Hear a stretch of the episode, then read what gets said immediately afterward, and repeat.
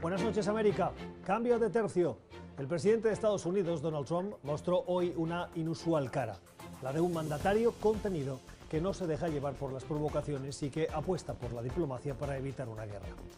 En su respuesta al lanzamiento anoche de una docena de misiles iraníes contra bases militares en Irak con presencia de tropas estadounidenses, Trump evitó hoy responder militarmente y apostó por la diplomacia. La acción iraní, según la administración Trump, no provocó ninguna muerte estadounidense y eso, sin duda, también ayudó a que su respuesta hoy fuera más contenida. No respondiendo militarmente y con el tono utilizado, invitando a aliados a implicarse, Trump se mostró hoy presidencial y abrió la puerta a una oportunidad histórica.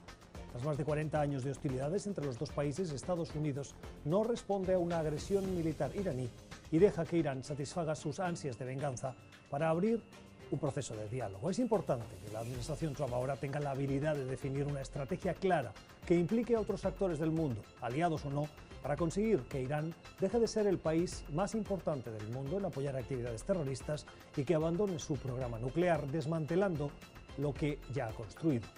La escalada de tensión vivida, hay que recordarlo, entre Estados Unidos e Irán en los últimos meses estuvo provocada por la decisión de Trump de retirarse del acuerdo nuclear en 2015, que venía avalado también por cinco potencias del mundo. Tras estos meses y con el cambio de tono de hoy, Trump puede acabar consiguiendo lo que le negó a Obama y a la comunidad internacional entonces, lo que sería una buena noticia a pesar de haberse conseguido con un estilo poco ortodoxo como el suyo, el estilo Trump. Son las 7 en Ciudad de México, las 8 en la costa este de Estados Unidos, Bogotá y Quito, y las 10 en Montevideo, Buenos Aires y Santiago. Y esto es cuestión de poder. Bienvenidos.